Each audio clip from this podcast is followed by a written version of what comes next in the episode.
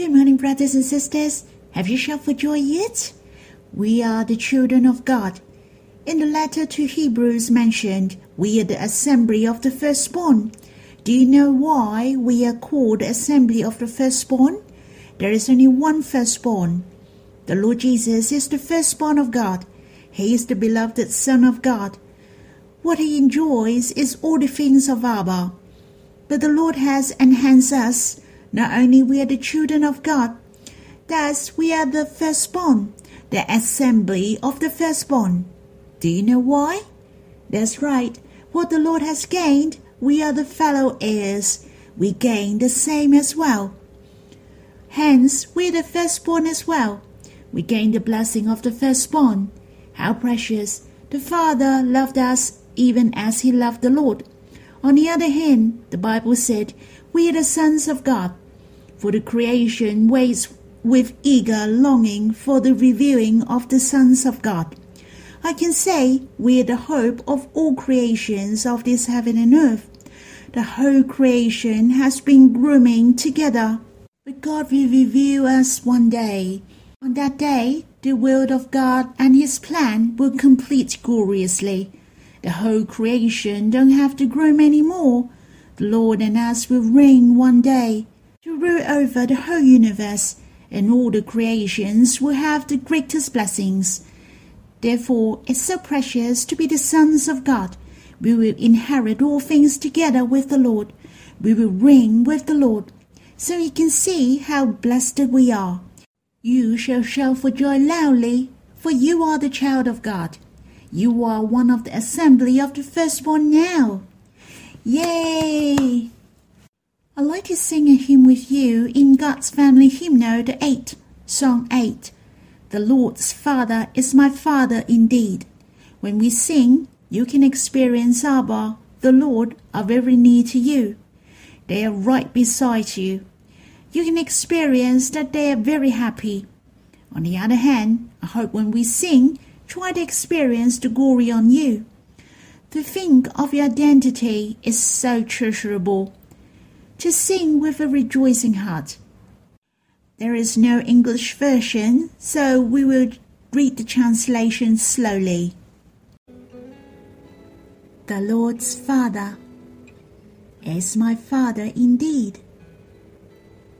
I am the brethren of the Lord.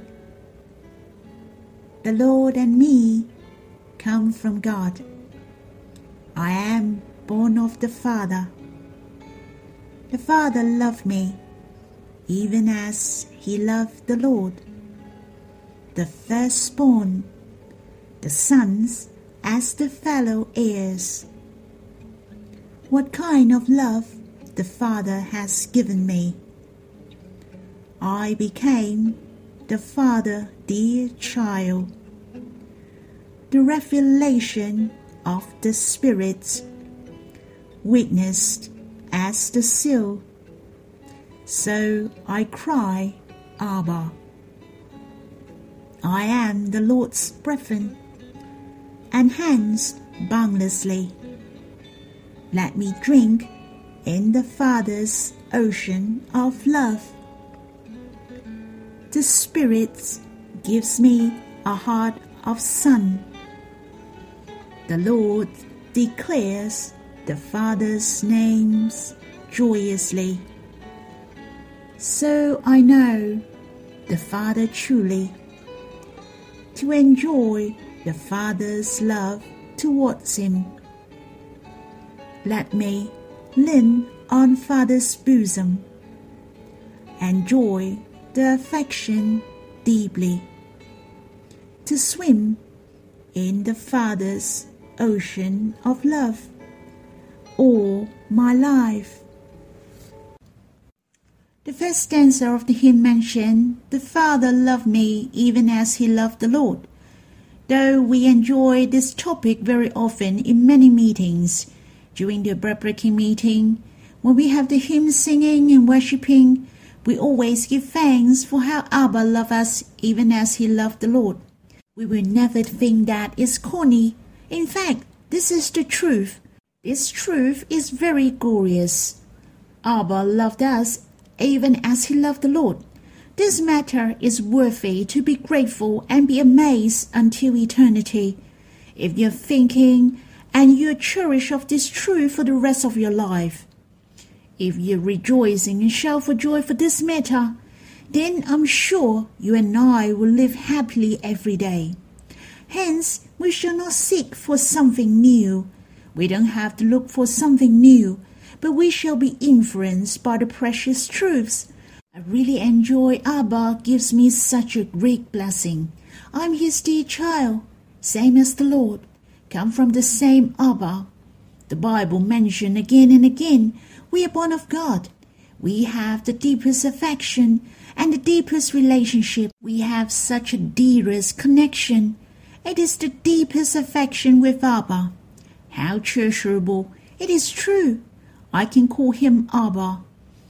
In the letter to Galatians, chapter 4, verse 6, God has sent the Spirit of His Son into our hearts, crying, Abba, Father.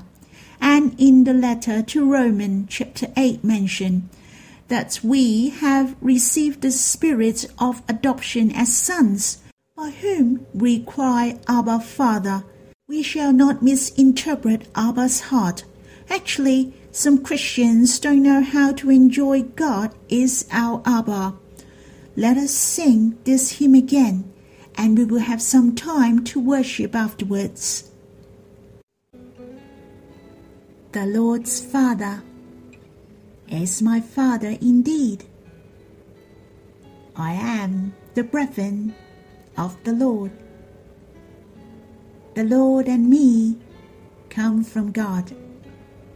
I am born of the Father. The Father loved me, even as he loved the Lord.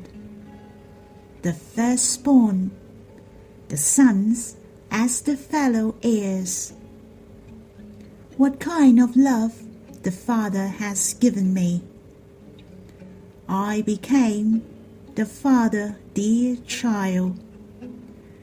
The revelation of the Spirit, witnessed as the seal. So I cry, Abba. I am the Lord's brethren, and hence boundlessly let me drink in the Father's ocean of love. The Spirit gives me a heart of son. The Lord declares the Father's names joyously. So I know the Father truly. To enjoy the Father's love towards him let me lean on Father's bosom, and enjoy the affection deeply, to swim in the Father's ocean of love all my life. Oh, Father, how precious! We can call you Abba now. We're the same with the Lord. We come from you. You love us even as you love the Lord.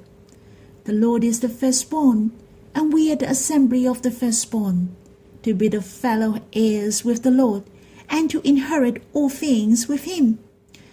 Abba, you really want us to have the Son's heart, to enjoy fully your affection. Hence, you send the Holy Spirit to come to reveal and to seal us as promised you really want us to swim in your ocean of love, to lean on the Father's bosom of love, so that we can experience deeply the affection of the Father. Abba, may you bless us and every brothers and sisters. We all have the Son's heart, to have deeper understanding of the affection from your heart, to enter and enjoy deeply into the affection of the Father and Son Abba, may you bless us. Now it's your turn to pour out your heart before Abba. I'd like to read the verses in the Gospel according to Matthew chapter 21 today. The Lord Jesus shared this parable when he was teaching in the temple. The aim was to answer the chief priests and the elders of the people who were asking him questions. There were three people the father, the older, and the younger son. The father here is talking about Abba. He is God.